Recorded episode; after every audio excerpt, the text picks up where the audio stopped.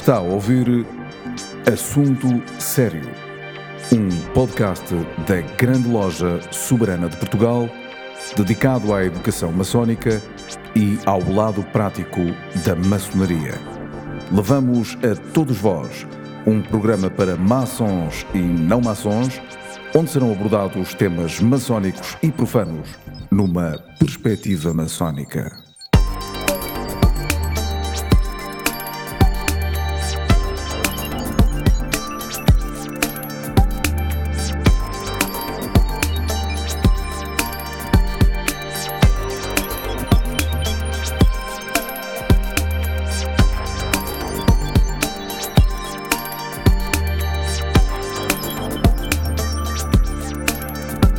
Olá, sejam bem-vindos a mais uma edição do podcast Assunto Sério da Grande Loja Soberana de Portugal. Este é mais um dos podcasts da terceira temporada do Assunto Sério e eh, voltamos a lembrar os nossos ouvintes que, se quiserem colocar alguma questão referente a um tema que queiram ver aqui abordado, podem fazê-lo através do, do e-mail podcast.glsp.pt. Ora, hoje temos connosco Luís de Matos, autor e maçom, que nos vem falar sobre a terceira parte do bestiário maçónico.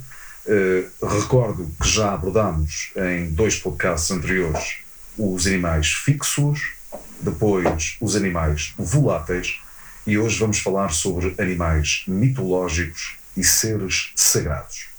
Muito boa tarde, Luís de Matos. Mais uma vez, muito obrigado pela sua presença. Eh, Estamos a falar, quando falamos de animais mitológicos, estamos a falar dos animais que nos aparecem nos mitos e nas lendas, é isso? Muito boa tarde, precisamente, precisamente. Estamos a falar desses animais. eh, daqueles que, em geral, eh, são, não, não têm uma existência física concreta, não é? E são animais, em parte, imaginários.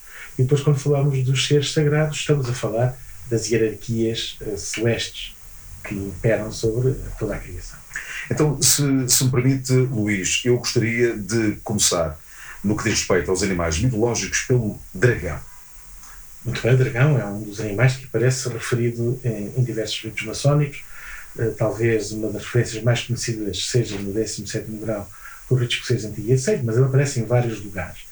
O dragão eh, representa a força, a energia vital da terra, eh, a força que a força telúrica em si propriamente, não é? Eh, apesar de que ele está também ligado a, a- aos guardiães de lugares sagrados e lugares onde há tesouros. Eh, na tradição portuguesa, as eh, mouras encantadas disfarçavam-se de serpentes ou de dragões e assinalavam as grutas onde estavam tesouros escondidos. é? Eh, por exemplo, o dragão guardava uma prisão de ouro eh, e o Jardim das Hespérides, por exemplo. Um, o dragão em si eh, aparece em diversas culturas no, no mundo inteiro, do Oriente ao Ocidente, tem características ligeira- ligeiramente diferentes dependendo da latitude onde estamos a falar. Por exemplo, o dragão nas latitudes americanas tem tendência a ser um dragão plumado. Uhum. Já, por exemplo, na Índia, ele tem tendência a ser alado. Eh, Na Europa, ele costuma ser um dragão muito concreto, muito ligado à terra, ao poder telúrico, etc. Aparece também eh, na mitologia ligado a São Jorge. Era isso que eu ia perguntar, ou seja, existe a referência ao dragão no processo de, de ascendência vibracional no rito português, por exemplo, em que Correto. São Jorge está no seu cavalo com uma lança a matar o dragão. Correto. No rito português ele aparece enquadrado no grito de guerra dos portugueses a partir de 1180 1385, eh, portanto, Batalha de Alves Barrota, onde se vai gritar-se por São Jorge, eh, eh, por influência eh, Inglesa. inglesa, Até aí era Santiago. Santiago. Ou seja, É. se não me engano, aparece pela primeira vez na procissão exatamente do Corpus Christi em 1385. Portanto, portanto, como tal, é, é uma influência eh, profundamente cristã eh, e, e- e é nesse contexto cristão que se eh, deve procurar entender o símbolo de São Jorge, que é um, um guerreiro a cavalo, um cavalo branco, e ele com uma lança domina um dragão que está por baixo. Por baixo, Portanto, a esse cavalaria espiritual. Evidentemente, ele é um cavaleiro espiritual, é aquele que consegue conduzir o, o cavalo. Cavalo que é um animal possante, é um animal que tem uma força eh, extraordinária, que se não for bem domado ou dominado, eh, vai levar o cavaleiro para onde quiser, e é apenas através do domínio do cavaleiro que ele de facto se torna um animal homogéneo com o cavaleiro. A sua inteligência, a sua intuição quase que se une com a do cavaleiro para poder de facto usar essa força eh, e no caso de São Jorge para dominar o dragão. Ele acaba por não matar o dragão, não vemos o dragão morto, vemos o dragão vivo, eh, ele, ele está em, em- a sofrer, em sofrimento, há sangue que sai do dragão, mas o dragão está vivo. Quer dizer que o dragão é necessário, faz falta, é parte Isso. integrante do conjunto do símbolo, mas é para ser dominado a partir, de facto, do todo este tempo. Depois haverá toda uma explicação esotérica, mais complexa, mais, que tem a ver com os vários níveis deste símbolo. O primeiro terrestre, diretamente do dragão, depois um símbolo muito mais ligado às emoções, que é o cavalo em si, depois à mente, que é o cavaleiro, que controla cada um destes. Já agora uma, uma dúvida que eu tenho, se calhar alguns dos nossos ouvintes têm também, na, na sua imaginação na- mitológica e de lendas, nós vemos este, este ser terreno, não é? ligado à terra, parte telúrica do dragão, mas que ao mesmo tempo expele fogo pela boca. é que eh, essa, essa, esse fogo que existe é um fogo telúrico, é concreto, não é? Eh, os antigos viam o fogo se expelir da terra em determinados lugares, onde viam, onde viam eh, vulcões, etc. E esta força vulcânica, vulcânica, que é muito importante, representa a força telúrica. Ela estava ligada aos terremotos, estava ligada a determinados acontecimentos que vão para lá do- da vontade do homem. Portanto, o homem sente-se pequeno quando está perante um vulcão, quando está perante um tremor de terra. Estas forças só se podem dominar concebendo-as simbolicamente. Exatamente. O que, é, que é que provoca isto? O que é? É um dragão. Então, como é que eu posso dominar esta força? Tentando dominar esse dragão. Portanto, é isso que representa. É um fogo concreto, eh, realmente real. Real. Muito bem.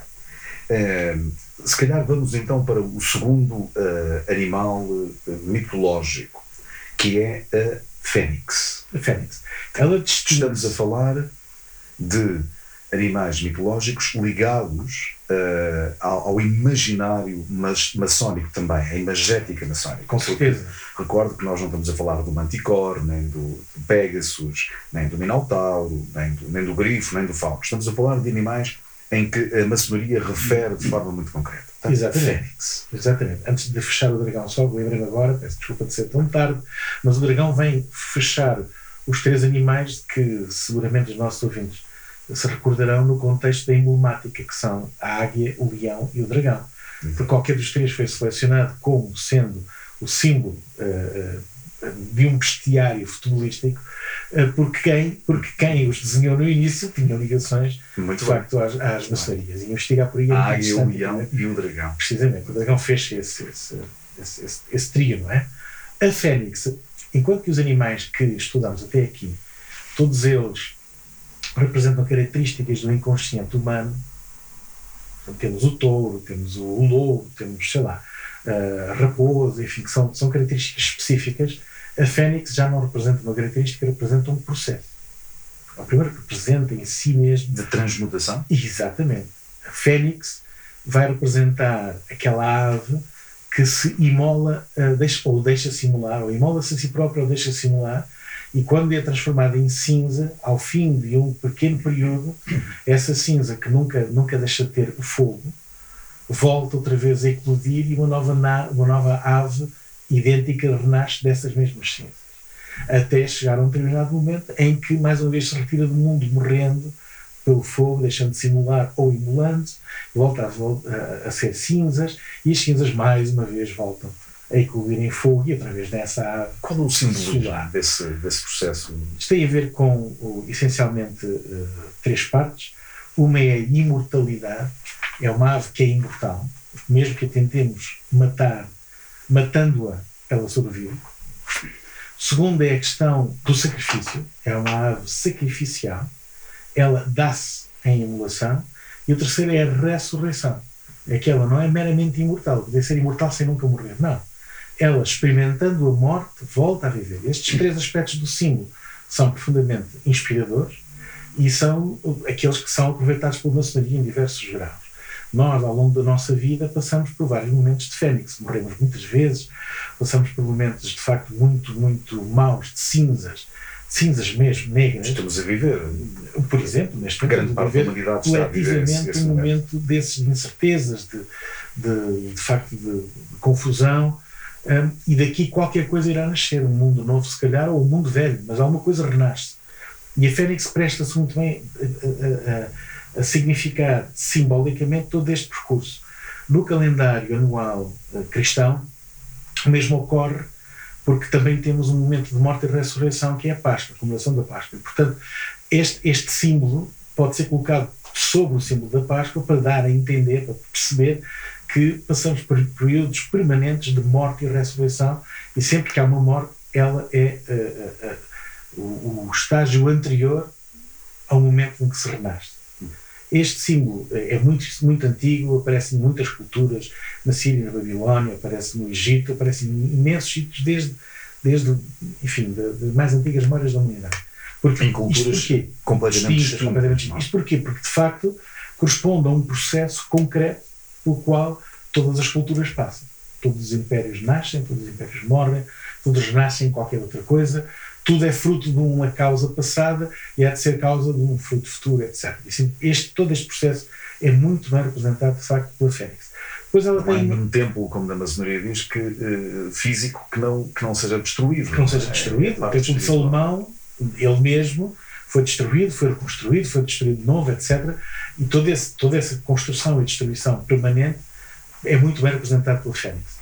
Depois a Fênix tem aqui uma ligação interessante, se, se quisermos, a, a, Portugal, porque uh, é referida uh, numa carta que nosso, os nossos reis receberam do Preste João, o qual, na Idade Média, o qual descreve algumas, alguma fauna do seu país e descreve muito bem a Fênix e, e explica, explica muito bem. Portanto, há aqui uma relação importante que vem desde, desde, desde muito longe. O tal, o tal Preste João da Etiópia, o tal que o, o, rei, a pergunta que fazia aos navegadores antes de perguntar se vinham especiarias era se tinham encontrado o Preste João. Exatamente. Essa parte espiritual, não é? Finalmente, é, a Fênix é uh, usada como símbolo de um grau maçónico, que é o Cavaleiro Escocês, uh, Cavaleiro Benfeitor da Cidade de Santo, do rito escocês retificado, sim, sim, regime, é. exatamente, o regime escocês retificado, com a divisa perit ut vivat, que significa perite, morre, mas vive. E esta simplicidade toda uh, está ali representada. Curiosamente, em Portugal, isto é muito específico, o perit ut vivat. E a Fênix está representada numa capelinha em, na Nazaré, onde temos lá, uh, de facto, uma Fênix com a divisa perfeitamente escrita, uma capela deve ser do final do século XVIII penso que deverá haver aqui uma ligação qualquer, imagino. Especialmente na Nazaré, onde as forças telúricas são particularmente visíveis e até no caso dos surfistas, surfáveis.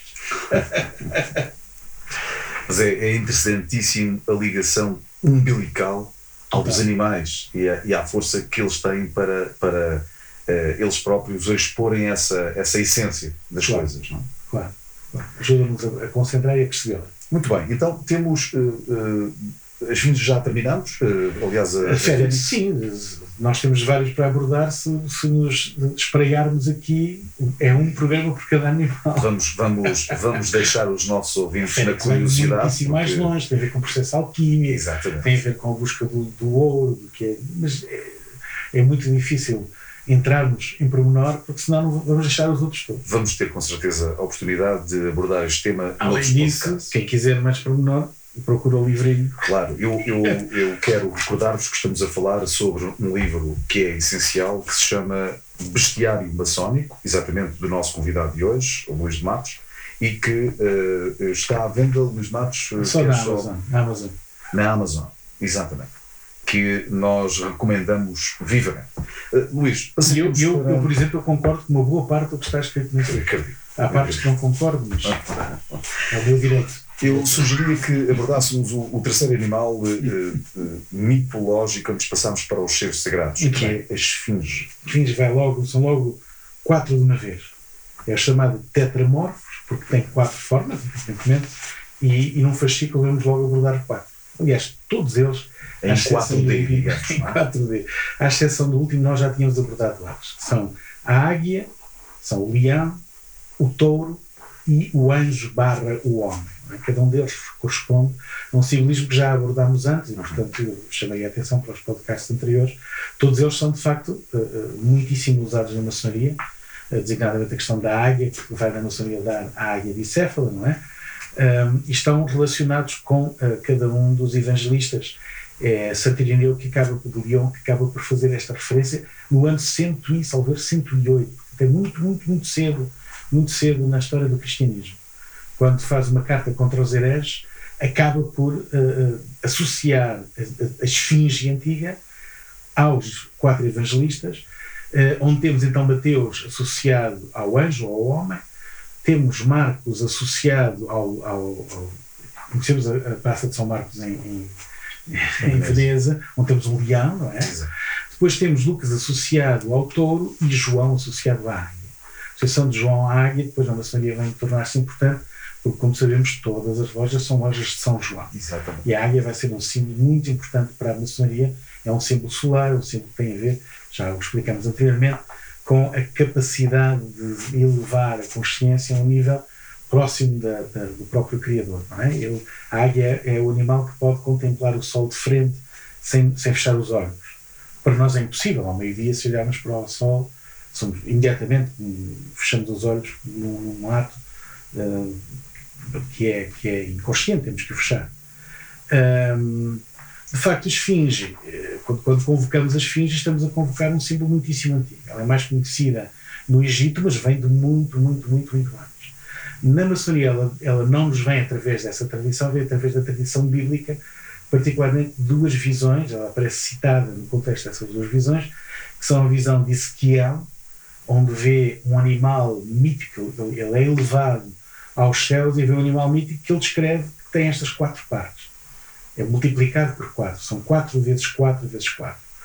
Uh, o mesmo acontece com São João, no seu Apocalipse, onde também é elevado e, uh, frente a um mar de cristal, ele vê um animal que ali está, que é quem guarda o acesso ao próprio Criador, ele não consegue vê-lo, esses animais barram nesse acesso e esses animais têm estas quatro vertentes que são o anjo, o, o, o, o touro, a águia e, e o leão. É? Cada um deles uh, uh, depois é, é, é, descrito em, em determinados ritos maçónicos, estando ligado a cada um dos elementos alquímicos, uh, designadamente o touro, que é logo o primeiro, é o mais pulsante, que tem mais a ver com a força física, à terra. Uhum. Depois o homem ligado à água, que é o, aquele que faz essa mediação entre os, os, os, os que são fixos e voláteis. A águia ligada ao ar e finalmente ao fogo está uh, uh, o, o, leão. O leão é a prefiguração do sol no seu, no seu esplendor máximo, a sua juba, são precisamente os raios solares que se expandem, etc. E depois, a partir daí, é, é, é muito frequente em ritos maçónicos uh, aparecerem referências sucessivas ou a estes animais isoladamente, ou então coletivamente, não como uma esfinge, mas no seu conjunto. Por exemplo, no, no rito de York, no arco real, ele aparece nas diversas estandartes das, das 12 tribos de Israel, em que quatro das tribos têm estes animais como, uh, como animais mitológicos, não é? Mas é preciso, nesse, nesse aspecto, um, uh, procurar entender e, estudar, não é? O rito escocês antigo aceita aparece no 17 grau, que é o cavaleiro do Oriente e do Ocidente, aparece no chefe do tabernáculo, o 29 grau, é natural, não é? chefe do tabernáculo, no tabernáculo estavam uh, vários estandartes das, das, diversas tribos, etc. Ritior, como eu disse, era correal e por aí adiante. O, o, portanto, o tetramorfos, seja nas suas quatro formas, seja na forma como uh, de, de, de, de esfinge, aparece na maçonaria de facto constantemente. Estou a tentar não abordar aquilo que toda a gente já conhece, que é a questão do enigma, a questão egípcia, vocês podem ler em outro sítio qualquer. Eu, eu proponho que façamos outro podcast para falarmos só sobre, sobre essa parte, que é, nós estamos aqui a abordar apenas muito pela rama, aliás o, o livro depois, eh, o Bestiário Maçónico consegue desenvolver isto mais, e eu nesse sentido queria ir para a parte final para falarmos sobre os seres sagrados. Sim. E, e aqui eh, penso que iremos falar sobre anjos, sobre querubins e sobre serafins. Correto. Uma vez que a maçonaria não aborda os arcanjos. Não aborda os arcanjos. Ou seja, quando entramos nos animais sagrados, que não são propriamente animais, são seres sagrados, uh, se na Fênix já estamos a falar de um processo, aqui já estamos a falar de algo mais completo. É uma espécie de uma taxonomia das coisas. É um entendimento de como é que o universo funciona uh, e o que é que está para lá daquilo que é palpável. Podemos dizer que quando fechamos os olhos, fechamos a percepção do mundo físico, mas abrimos uma percepção diferente, a percepção interior. E a referência nos anjos, na, aos anjos na maçonaria aparece efetivamente uh, a, a, partir de um relato, que é o relato de Jacó, uh, que é, é, é, enviado pelo seu pai Isaac em viagem e há um momento em que ele está cansado e decide deitar-se para descansar. Encontra uma pedra, uma pedra que curiosamente é cúbica, dá, dá muito bem, onde pode descansar a sua cabeça e sobre essa pedra encosta a cabeça e adormece. Fecha os olhos da percepção externa e deixa-se ficar. E quando volta a si, quando, quando volta a ter percepção do que está a acontecer, vê uma escada que conduz do céu à, à terra e da terra ao céu, pela qual subiam e desciam anjos. Estamos, isso recorda estamos a falar da, da Catedral de York. Estamos a falar da Catedral de York e estamos a falar da Catedral de Bath. Isto na Inglaterra aparece, é um, é um mito muito importante durante a Idade Média, aparece em muitos, muitas representações. Aparece nos ritos ingleses, logo no quadro do Grau da Aprendiz. É, é, o centro do Grau da Aprendiz. Vamos ver, os ritos franceses não têm referência à escada e aos anjos, mas os ingleses têm, talvez por isso por York, por Bath, etc. E, portanto, uh, o anjo é logo o primeiro ser uh, do mundo sagrado que é visível de uma vez que se fecham os olhos. Tem a ver com a hierarquia, hierarquias celestes, que tem toda uma série de sistematizações, mas aquela que mais se segue em geral é a de São Jerónimo, que de baixo para cima, desde o primeiro mundo imediatamente onde se acede uma vez fechada a percepção do mundo exterior, é o dos anjos, precisamente. Onde está o anjo da guarda, por exemplo. O anjo da guarda é aquele anjo que é atribuído a cada um de nós, de acordo com a tradição cristã, para nos, uh, como um guia, para nos ajudar em momentos de dificuldade, para nos orientar e nos guardar do perigo. Cada um de nós e, e, e, talvez aos países também, às nações. Não? Há um anjo de Portugal. O, Há um anjo de Portugal. O tal anjo, custódio, não é? Exatamente. Eu não sei se é custódio que ele se chama. Ah, não, porque custodia, estava, pensei que estava a falar do nome. Mas, é, já agora, Atenção que é importante saber que o nome dos anjos, arcanjos, etc., servem para os convocar. Não estava a brincar quando dizia anjo custódio. Não é? hum. Estava a brincar, mas não estava. Ou seja, saber o nome do anjo permite convocar. Os anjos fazem parte da hierarquia celeste, mas a qual, porque o homem é colocado no centro da criação, obedecem àquilo que o homem disser. Mas para isso tem que conhecer o código, tem que conhecer como é que se consegue comunicar. Uma espécie de password, é mesmo? É uma espécie de password. E uma das componentes importantíssimas de, de lidar com esse anjo é conhecer o nome. Sem o nome, não serve. Portanto, há um anjo de Portugal, efetivamente, representado profusamente na iconografia. Por vezes confunde-se esse anjo com o arcanjo Miguel, mas o arcanjo, como o nome diz, está numa, num patamar acima dos anjos. Os arcanjos estão para lá dos anjos. Na hierarquia. Eu vou dizer qual é a hierarquia de baixo para cima é anjos, arcanjos, tronos, hum, dominações, potestades, querubins e serafins. Uhum. Então, a maçonaria ignora toda a parte acima dos, dos arcanjos e volta a tomar, uh, pegar neles nos querubins e nos, e nos serafins, porque são estão mais próximos do, do grande arquiteto. Hum. Hum? E já vamos ver porquê quando chegamos a cada um deles. Na questão dos anjos, os anjos aparecem então na maçonaria a, a partir da visão de, de, de, de, de Jacó, é? da escada de Jacó, que é um tema profundamente importante, muito simbólico, muito, muito rico, e que vale a pena estudar. É? Uh, aparece em diversos uh, rituais maçónicos. Depois temos então os querubins. Os querubins são aqueles que estão na penúltima, no penúltimo patamar de hierarquia, da hierarquia celeste. E eles são seres meramente feitos de fogo, não têm, não têm qualquer outra substância. Ou seja, o que, o que se quer dizer com isto é que é uma substância totalmente espiritual, não tem qualquer componente física. Os anjos aparecem no mundo físico, por vezes há aparições de anjos, o mesmo acontece com os arcanjos, são os arcanjos que vêm trazer algumas mensagens, é o caso do arcanjo Gabriel, por exemplo, é? é o mensageiro, uh, mas daí para cima nenhum deles se manifesta no mundo físico. Quando temos descrições de serafins ou de querubins, são, por exemplo, o caso de Enoque, o caso de Elias, são, são, são pessoas particulares, quase, exatamente, mas, mas eles não estão no mundo físico, eles são elevados a esse plano e é desse plano que no mesmo plano vêm e descrevem. E são descrições muito difíceis de compreender, estão para lá da linguagem. É muito provável que o lugar onde nós construímos a linguagem esteja aquém do lugar onde eles estão, porque eles não conseguem descrevê-los. Eles, quando os descrevem, é de uma forma completamente caótica por imagens. Eles parecem que têm olhos por todo lado, mas ao mesmo tempo parece que são isto, parece que É extremamente difícil essa descrição. Portanto, eles não têm linguagem articulada que consiga descrever. Eles escrevem o processo da ascensão, mas depois não conseguem escrever o que veem, descrevem por imagens ou por, por frases e, e, e desconjuntadas. Parece que a linguagem está aquém daquilo que foi, que foi visto. Não é? Um, os querubins, como digo, eh, se falava dos anjos. Os anjos, quando aparecem, os anjos são representados na, na Renascença como fofinhos, assim com umas bichinhas muito bonitinhas, com umas muito lindas, mas em todas as aparições bíblicas, os anjos, quando aparecem, dizem sempre àquele a quem aparecem: Não temais. O que significa que deve ser uma visão aterradora. Aterradora. aterradora.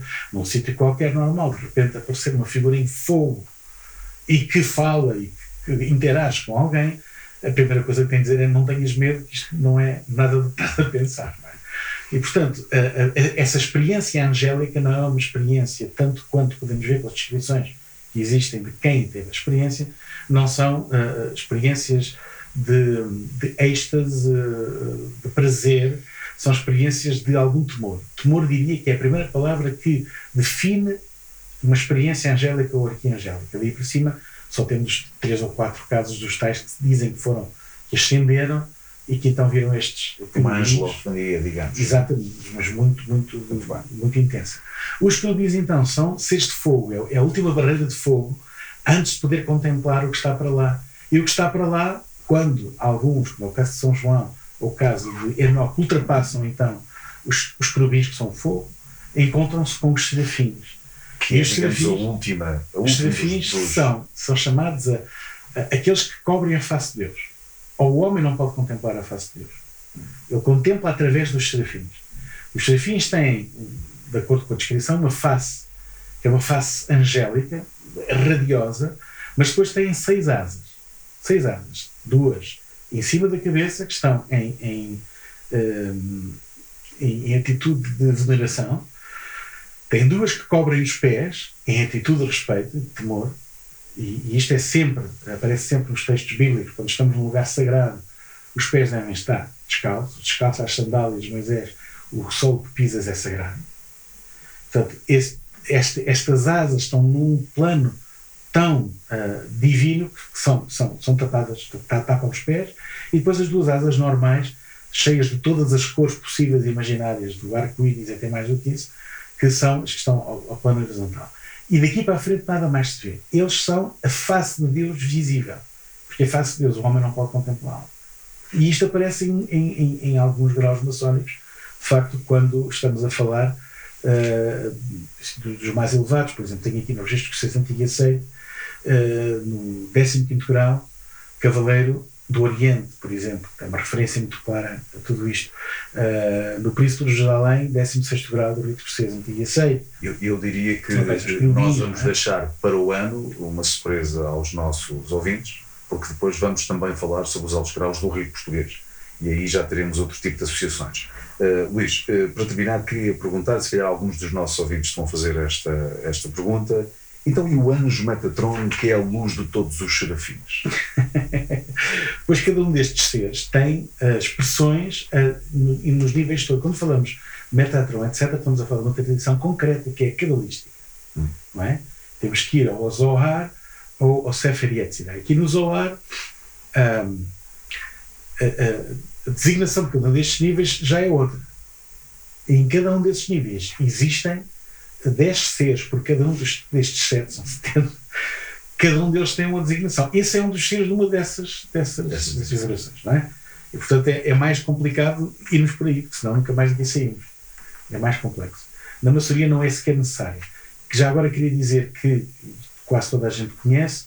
Os querubins, por exemplo, são aqueles que estão no topo da Arca da Aliança, que aparecem em alguns ritos maçónicos, designadamente no quarto grau do rito que seja retificado, aparece no Arco Real. A Arca da Aliança em si tem dois querubins sobre ela que a guardam, porque guardam a presença. Não é? Eles representam exatamente isto, guardar a presença divina. E na Arca manifestava-se a presença do Criador. Muito bem, eh, agradecemos ao nosso convidado Luís de Matos eh, mais uma, uma chamada de atenção. Eh, comprem o livro Bestiário Maçónico de Luís de Matos, ele está à venda na Amazon e poderão, digamos, mergulhar nesta, neste mundo da mitologia dos animais maçónicos. Recordo que eh, estes seres fabulosos não faltavam na mitologia grega, alguns eram filhos de deuses e de deusas, alguns eram frutos de maldições e de crimes, uh, outros eram brutais, horrendos e sanguinários, outros eram belos e formosos, enfim, todo este imaginário maçónico que, que nós também, e vamos abordar depois com mais, com mais detalhe noutros podcasts.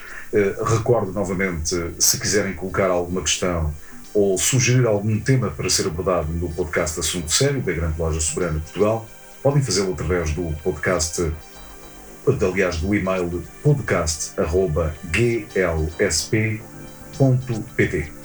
Muito obrigado mais uma vez pela sua presença, que nos faz estar em mais de 15 países e ter uma audiência cada vez mais interessada que está atenta a este assunto sério. Muito obrigado e até para a semana.